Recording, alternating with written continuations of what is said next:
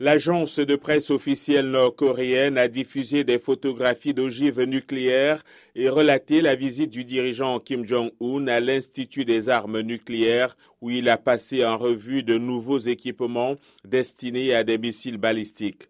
Lorsque le pays aura préparé à la perfection ses systèmes d'armes nucléaires, l'ennemi nous craindra et n'osera pas provoquer la souveraineté de notre État, notre système et notre peuple, a dit M. Kim.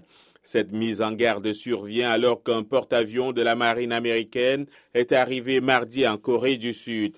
Les relations entre les deux Corées sont au plus bas depuis des années.